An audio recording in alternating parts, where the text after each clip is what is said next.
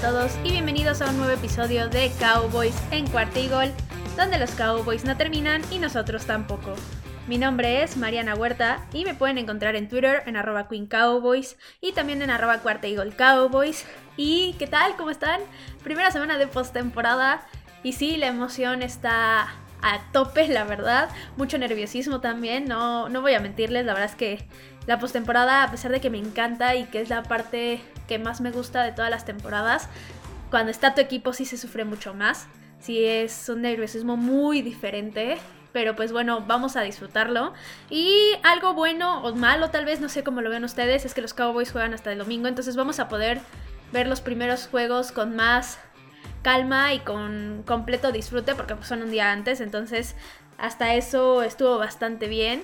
Y pues vamos a empezar de una vez con lo que tenemos para el día de hoy. Y vamos a empezar con las noticias rápidas. Y la primera de ellas es bastante buena porque el linebacker Micah Parsons, el tackle Tyron Smith, el cornerback Anthony Brown y el safety Jaron Kears ya fueron activados de la lista de reserva por COVID.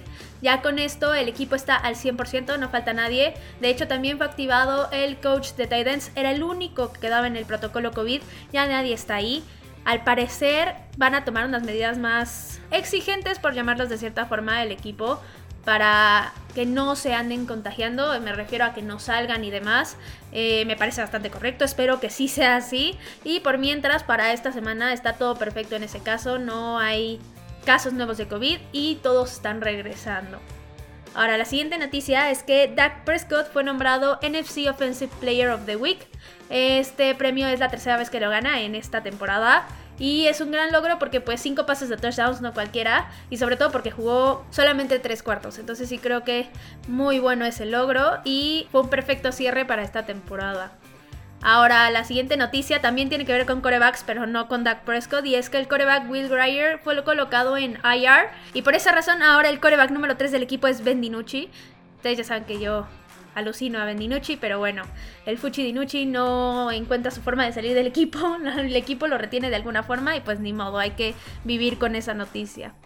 La siguiente noticia es bastante buena también porque Will McClay, que es el VP of Personal Player, es el que se encarga de todos los jugadores, del talento y demás, renovó contrato con el equipo. Es bastante bueno porque hay varios equipos que despidieron a sus general managers, a sus entrenadores. Entonces es bueno que Jerry Jones decida mantener a aquellos que han hecho que el equipo pueda tener mucho talento a lo largo de los años y que no se pierda esa parte. Creo que es bastante bueno y por eso les digo que es una excelentísima noticia.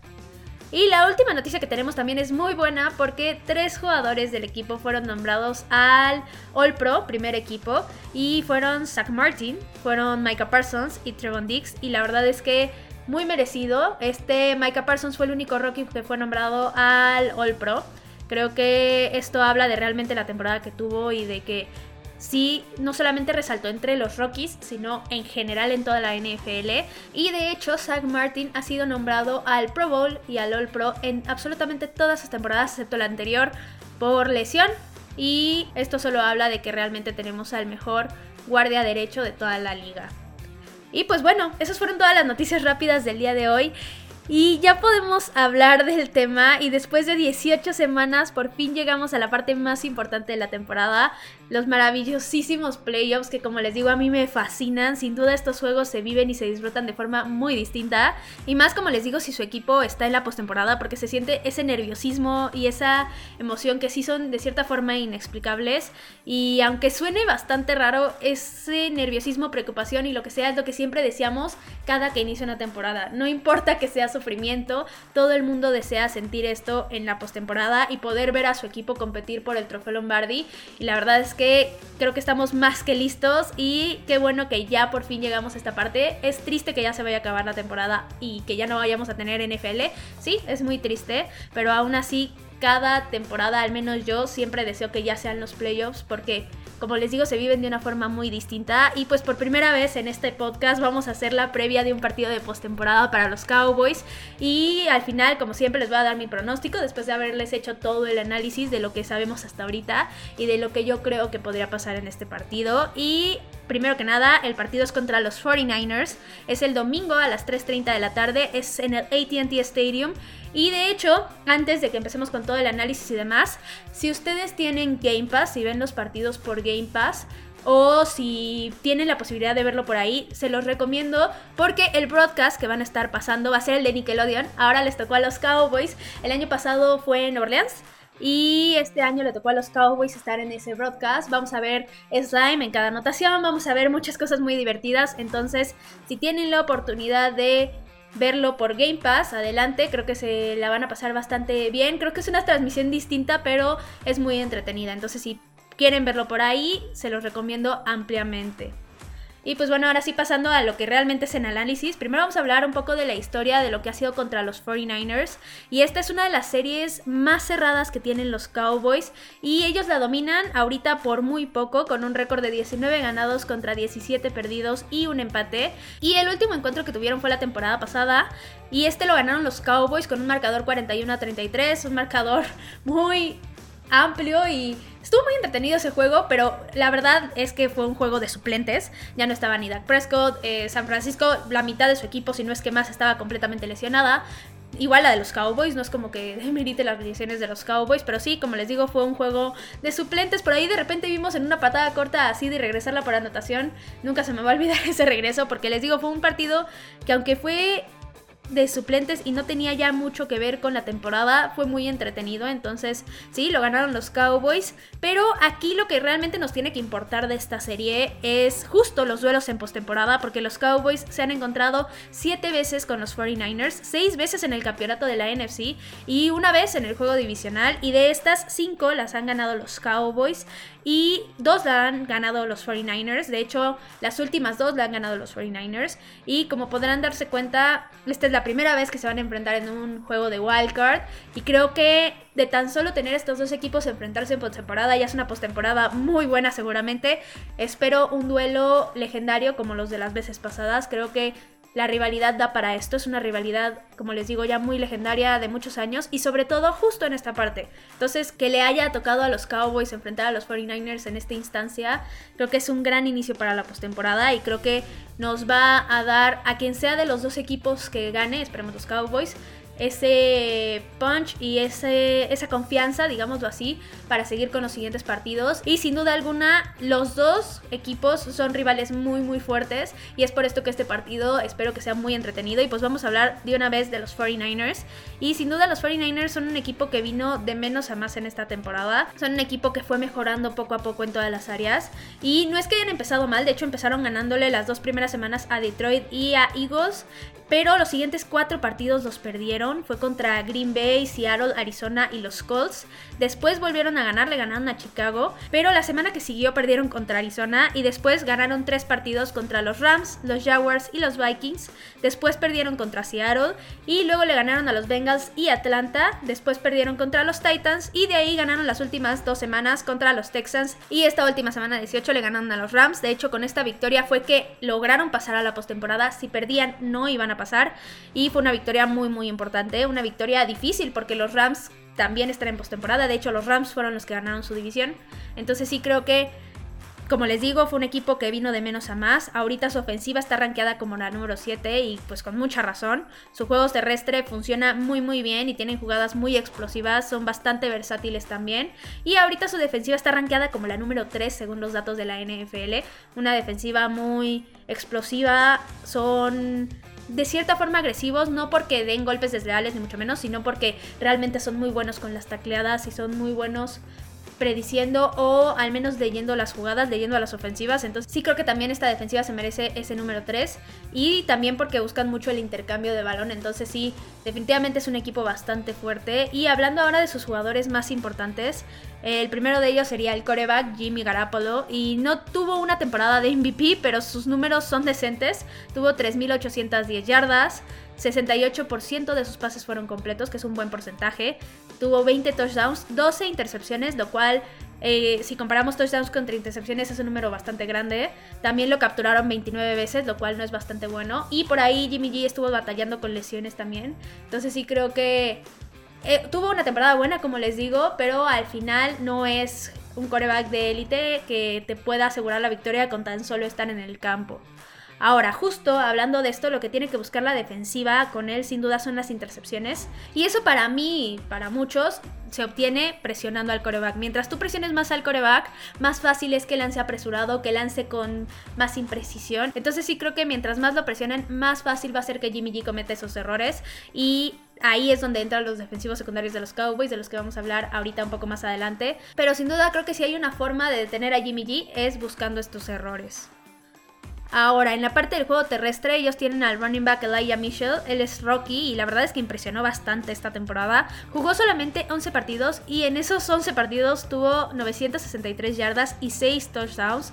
La verdad es que son números muy buenos y es un arma también de doble filo porque luego de repente también lo buscan en pases pantalla y demás. Entonces sí creo que van a tener que tener los Cowboys mucho cuidado con que él no corra. Pero para mí el más peligroso no es Elijah Mitchell en el juego terrestre, sino el wide receiver Divo Samuel y para mí él no es un wide receiver, es un arma ofensiva, puede hacer lo que sea, literalmente lo que sea y para mí es ahorita una de las armas más peligrosas ofensivamente hablando, si no es que la más peligrosa de toda la NFL corre como si no hubiera mañana, literalmente parece running back, pero cuando le lanzas un pase profundo es un wide receiver de élite, entonces sí creo que Dimo Samuel es del que tienen que tener más cuidado sin duda alguna. Él, sus números en la temporada lo dicen todo, tuvo 365 yardas terrestres, 8 touchdowns terrestres, 1405 yardas aéreas y 6 touchdowns por aire, o sea, la verdad es que es un jugador impresionante, de hecho es el primer jugador que tiene estos números en toda la historia de la NFL. Y sin duda la tarea más importante, como les digo, para la defensiva va a ser detenerlo. Si logran detenerlo, la ofensiva de los 49ers se va a ver limitada sí o sí. De eso no hay ninguna duda. Y ahorita más adelante vamos a hablar de lo que yo creo que van a hacer contra Divo Samuel y quién podría ser importante para eso. Pero siguiendo con los 49ers, ellos también tienen como un wide receiver a Brandon Ayuk. Y él es un arma profunda bastante importante. Es un jugador muy hábil, muy rápido. Y él tuvo 826 yardas y 5 touchdowns en la temporada. Y sí, es un jugador con el que van a tener que tener mucho cuidado en esas rutas profundas, como les digo. Van a tener que tenerlo bien vigilado, no dejar que se escape, porque con cualquier corte y que le dejes un metro libre ya valió. Seguramente Jimmy G lo va a encontrar. Entonces sí, es un jugador que tienen que tener muy bien cuidado. Y hablando también de la parte aérea, los 49ers también tienen al tight George Kittle es peligrosísimo, uno de los mejores Titans de la liga sin duda alguna. Es muy atlético, muy difícil de derribar y corre las rutas de una forma impresionante. Él tuvo en esta temporada 910 yardas, 6 touchdowns. Y aquí para mí el importante de una vez se los digo va a ser Jordan Lewis, el cornerback slot, porque él es el que puede mantenerse a raya y mantenerle la velocidad y tratar de limitar lo más posible a George Kittle en esas rutas que van a la mitad del campo. Y también los safeties van a ser muy importantes para esto, porque como les digo es un jugador muy difícil de derribar y un corner no va a ser suficiente, o al menos yo no creo que sea suficiente para taclearlo. Y el último hombre a la ofensiva que creo que es bastante importante para los 49ers es el fullback Kyle Jusic. Y él, por si fuera poco, hace de todo. O sea, es un arma bastante versátil. La utilizan de repente mucho en jugada sorpresa. Y siempre que lo utilizan, la defensiva no sabe ni qué está haciendo, sea el equipo que sea, y siempre logran estas jugadas. Entonces espero que los Cowboys estén muy al pendiente de él, que la defensiva no lo pierda de vista y que no lo den por sentado de, ah, sí, seguramente va a bloquear, sino que estén cuidando que de repente no le manden pases y demás, porque es un jugador que lo pueden utilizar en cualquier parte del campo. Ahora, hablando de su defensiva, primero tenemos al linebacker Fred Warner. Y él es líder en tacleadas del equipo con 129, tuvo 4 pases defendidos, media captura, un force fumble. Y él sin duda es el que podría parar en cierta forma el juego terrestre de los Cowboys. Es una gran defensiva contra el juego terrestre. Entonces sí creo que si los Cowboys quieren que el juego terrestre tenga éxito, van a tener que pasar por él y van a tener que hallar alguna forma de correr a pesar de que él esté en el campo, al igual que la línea defensiva. Y hablando de la línea defensiva, aquí tenemos una gran arma porque tienen al defensive end Nick Bosa. Y primero pues es un Bosa. Claramente ya su apellido habla de lo impresionante que es como jugador. Y no solamente eso, sino sus números. Tuvo 15.5 capturas. Obviamente fue el líder en capturas de su equipo. Y sin duda para mí él es el hombre más peligroso de esta defensiva. La verdad es que la línea ofensiva tiene que hacer un gran trabajo contra él para detenerlo, para mantenerlo lejos de Dak Prescott porque como les digo es uno de los mejores defensive de la liga sin duda alguna y mientras más lo limiten mejor. Ahora hablando también de la línea, por ahí también tenemos a dos linieros que tuvieron unos 6 capturas, que fue Arink Amsterd. Y también tenemos a Arden Key, él tuvo 6.5 capturas, entonces también van a tener que estar bastante pendientes de ello. Pero hablando de otro jugador muy importante para ellos, tenemos al cornerback Josh Norman. Y él, lo que más impresiona de esta temporada en sus números es que tuvo 7 fumbles forzados, son demasiados. La verdad cuando leí el número no esperaba que fuera tan grande. Y pues aquí simplemente los ofensivos van a tener que estar cuidando mucho el balón. Ahora, hablando de su entrenador, tenemos a Kyle Shanahan. Él lleva siendo head coach en la NFL y en San Francisco desde 2017. Y de hecho es un viejo conocido de Dan Quinn porque estuvo de 2015 a 2016 de coordinador ofensivo de los Falcons. Entonces, pues ahí se conocen bastante bien. Ahorita su récord es de 41 ganados, 43 perdidos. Es 48% de efectividad.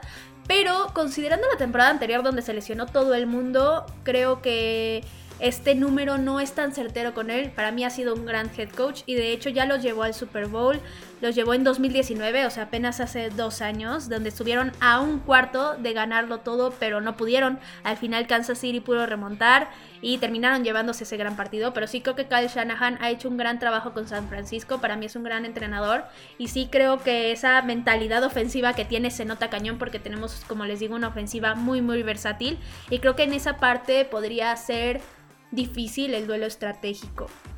Ahora, hablando de los pros y contras que tiene San Francisco, primero sus pros es su ofensiva, en especial, como les digo, Divo Samuel va a ser muy difícil de detener. También su defensiva es bastante buena, en especial con Nick Bosa. Y aparte, tienen demasiadas armas en todas partes, entonces sí creo que los Cowboys van a tener que estar perfectos en cada una de las áreas para poder ganarles en todo a los 49ers. Ahora, hablando de sus contras, primero son visitantes, ese es un contra. Jimmy G, como les digo, no es un coreback de élite y sí suele cometer errores cuando es la parte más importante, errores que suelen decidir los partidos o que son en partidos decisivos, entonces creo que ese sí es un contra y listo. Y pues ahora sí, podemos pasar a hablar de los Cowboys. Y como ya les hablé en el episodio anterior, que de hecho si no lo han escuchado vayan a hacerlo, eh, ahí hablamos del partido anterior y de muchas cosas que podrían ayudar a la postemporada y demás. Entonces si no lo hayan escuchado, vayan a hacerlo. Pero siguiendo con esto, los Cowboys cerraron de manera perfecta la temporada regular y están llegando a la primera semana de playoffs con una inyección de energía y de confianza que para mí es muy muy importante y que no cualquier equipo pudo llegar con esto a la postemporada porque hubo varios que están llegando con una derrota encima. Ahora, ahorita la ofensiva está rankeada como la número uno de la liga. Es la mejor en yardas, la mejor en puntos. Y sí, con mucha razón. Es una ofensiva muy explosiva que tiene muchas armas. Pero ahorita vamos a hablar de ella porque aquí los números podrían estar engañando un poco. Y ahorita la defensiva, igual. Está rankeada como la número 19, que para mí no debería de estar tan abajo, pero bueno. Ahora, en este juego en particular, para mí va a ser vital que todo funcione de forma muy perfecta, que no se cometa el más mínimo error, porque estos errores podrían significar que se perdiera el partido. Realmente se va contra un rival muy importante y el mínimo punto desperdiciado, la mínima oportunidad desperdiciada puede hacer la diferencia sin duda alguna. Entonces los Cowboys van a tener que aprovechar cada momento, van a tener que utilizar cada arma que puedan y van a tener que cometer el mínimo de errores para poder llevarse el juego sin duda alguna. Ahora, hablando de los jugadores que van a ser clave para este partido, primero Dak Prescott, necesitamos que dé el partido más preciso de toda la temporada, sin duda alguna. Este partido debe de ser uno en el que no cometa errores importantes y donde termine encontrando a todas sus armas, receptores, corredores, a quien sea, aunque estén bien cubiertos. Esto solamente se va a lograr con precisión de su parte. Y no solamente eso, sino que debe de tratar de que no lo capturen en ningún momento para dos cosas. Mantenerse lejos de los golpes, porque los golpes no son bonitos, pueden llegar a causar lesiones y también para que lance con mucha más tranquilidad, que pueda lanzar con espacio, que sea mucho más preciso gracias a esto. Entonces sí creo que va a tener que estar teniendo mucho cuidado con toda la presión que le manden. Ahora, para mí el juego terrestre en esta parte va a ser fundamental. Si se le puede correr a la defensiva de San Francisco, sin duda va a ser mucho más fácil anotar puntos. Como les digo, es una gran defensiva contra el juego terrestre, pero si pueden llegar a correr, si pueden llegar a mantener ese ritmo y hacerle la mirada más fácil a Dak Prescott, sin duda va a ser que se anoten muchos más puntos y que se pueda mantener un nivel ofensivo muy difícil de detener por parte de la defensiva de San Francisco, de los 49ers. Y aquí obviamente sí va a ser importante, pero para mí el más importante aquí va a ser Tony Pollard, porque con él a lo largo de la temporada hemos visto todas estas jugadas explosivas que de 20, 30 yardas, donde no lo esperan, donde agarra y corre como si no hubiera un mañana. Y sí creo que para este juego va a ser muy importante que los Cowboys logren concretar estas jugadas. Ahora, hablando del juego aéreo, para mí el wide receiver más importante va a ser a Mari Cooper. Y esto porque él es el más seguro en las terceras oportunidades. Es un receptor que corre perfectamente bien las rutas, que puede despegarse de forma impresionante, la verdad. Entonces sí creo que va a ser muy importante que lo busquen, muy importante que lo utilicen. Mientras más utilicen a Mari Cooper, para mí mejor. Y también para esta parte de las terceras oportunidades y de la seguridad de Doug Prescott, creo que Dalton Schultz también va a ser muy muy importante. Creo que lo ha demostrado las últimas semanas y sobre todo en zona roja, entonces sí espero que lo busquen bastante.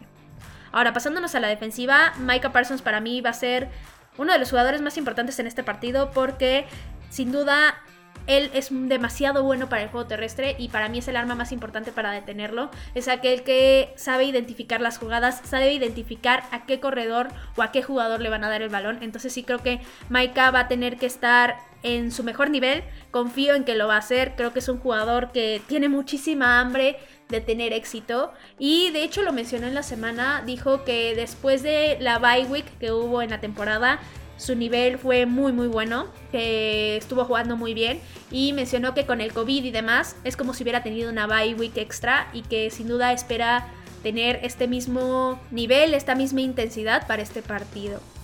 Ahora, otro hombre muy importante para mí va a ser Trevon Dix y esto porque, como les digo, los 49ers tienen muchas armas aéreas. Ahí está Brandon Ayuk, Divo Samuel, George Kittle. Y no creo que Trevon Dix esté todo el tiempo con Divo Samuel. Creo que también lo vamos a ver bastante con Brandon Ayuk. Y sí creo que va a ser muy importante que esté al pendiente del balón. Que trate de que no se logren las recepciones, que ya sea que bate el pase, que lo intercepte y demás. Y sin duda creo que va a tener que estar perfecto cuando el balón vaya en su dirección. Ahora, dejando al lado a los jugadores y hablando de las mayores incógnitas que tienen los Cowboys para este partido, para mí una de las más grandes es cómo le van a hacer para detener a Divo Samuel. Y sin duda para mí lo más efectivo que podrían hacer es ponerle un espía. Y mi sospecha es que le van a poner como espía a Micah Parsons. Y no me quejo de esto siempre y cuando sí sigan utilizando a Micah en la parte de presionar a Jimmy G. Creo que Micah es un jugador muy versátil que no lo puedes mantener haciendo una tarea todo el partido, sino que tienes que utilizarla a tu favor dependiendo la jugada, dependiendo las circunstancias y demás. Pero sin duda, si Micah Parsons logra limitar a Divo Samuel, va a hacerle mucho más fácil el trabajo a la defensiva. Ahora, otra incógnita muy grande es la ofensiva de los Cowboys.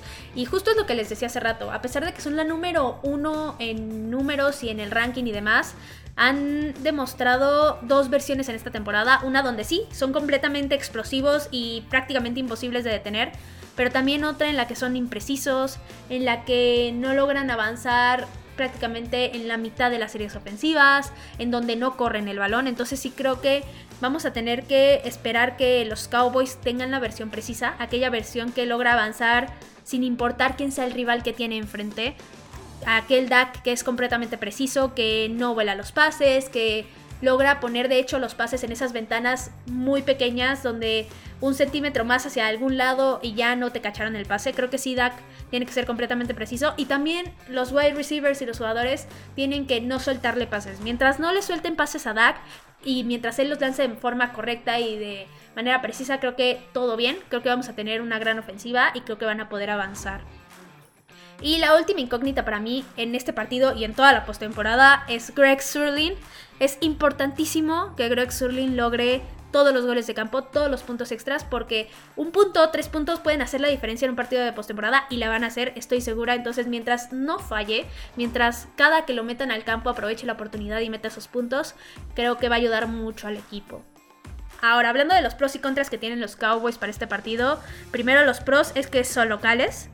El segundo pro es que la defensiva es igual de agresiva que la de San Francisco. Siempre están buscando el intercambio de balón y demás y creo que esto puede ayudar mucho. Y también otra es que si la ofensiva sale con esta versión precisa es muy muy difícil de detener. Y el último pro que les veo es que Dan Quinn conoce bastante bien a Kyle Shanahan, entonces sí creo que eso va a ayudar bastante. Ahora, hablando de los contras que tiene el equipo, primero es ir contra esa ofensiva de San Francisco, una de las mejores de la liga. También la defensiva de San Francisco es muy agresiva, muy física, y eso sería todo. Y hablando ahora ya del pronóstico como tal, yo toda la semana he visto puros pronósticos de que San Francisco va a ganar y muchos que dicen que va a ser de forma sencilla, que los Cowboys no tienen oportunidad de ganar y demás. Y pues, ¿qué creen? Yo no lo creo así. Yo no creo así, sobre todo porque conozco al equipo, conozco a los Cowboys, conozco también lo que ha hecho San Francisco en la temporada. Entonces yo no creo que para nada vaya a ser un partido sencillo para ninguno de los dos equipos. Sé perfectamente bien de lo que es capaz sobre todo la ofensiva de los Cowboys y también la defensiva. Entonces, sin duda, como les digo, creo que va a ser un partido muy difícil, un partido muy cerrado. Pero sí estoy convencida de que los Cowboys pueden ganar este partido si son capaces de detener en cierta forma la ofensiva de San Francisco, ya sea anulando a alguno de sus jugadores o con los intercambios de y de hecho, hablando de intercambios de balón, les recuerdo que los Cowboys terminaron siendo el número uno de toda la NFL. Entonces sí creo que si logran encontrar esta parte, pueden controlar el partido. Y para mí, así, los Cowboys van a ganar este juego y con un marcador de 31 a 28. Y pues bueno, nada más para concluir esto, sin duda yo tengo mis nervios de punta desde el segundo uno que sabía cuál era el rival de los Cowboys. Creo que en particular cualquier rival que hubiera sido de la NFC Oeste, ya sea Arizona, los Rams o San Francisco, es un rival muy muy difícil y creo que es por eso que mis nervios están tan de punta. Yo creo que lo único que les puedo decir es que hay que apoyar. El equipo pidió que se vistiera de blanco si iban al estadio. Yo creo que, aunque no se vaya al estadio, hay que hacerlo, hay que tener esa actitud ganadora. Y al final, pues apoyaré al equipo. Yo me vestiré de blanco. Los invito a hacer lo mismo. Y pues disfruten el partido. La verdad es que mientras lo vean con una actitud de estamos en la postemporada, hay que disfrutarlo y demás, creo que no se sufre tanto. Obviamente les digo esto y yo voy a estar sufriendo y voy a estar al borde del asiento, ya lo sé, pero al menos espero que ustedes lo disfruten, espero que yo también lo disfrute y pues esperemos que sea un partido muy bueno. Yo creo que con que nos den un gran partido vamos a estar satisfechos con ello. Y pues como les digo, para mí los Cowboys van a ganar. Les repito mi marcador, mi marcador es 31-28. Y pues bueno, ya dicho esto, esto fue todo por el capítulo de hoy. Recuerden que me pueden encontrar en Twitter, en arroba Queen Cowboys y también en arroba Cuartigol Cowboys. Por ahí nos vamos a ver el domingo. Seguramente el sábado también y el lunes porque hay partidos de postemporada, pero sobre todo el domingo en el partido de los Cowboys. Ya saben, independientemente de esto, cualquier cosa, duda, pregunta, comentario, lo que sea que necesiten, me lo dejan ahí en Twitter y ahí yo les contesto. También recuerden que si les gustan los episodios, recomiéndenlos con quienes ustedes gusten. Eso nos ayuda muchísimo a crecer el programa y a hacerlo cada vez mejor. Y esperen mucho más contenido porque los Cowboys no terminan y nosotros tampoco. Cowboys en cuarto y gol.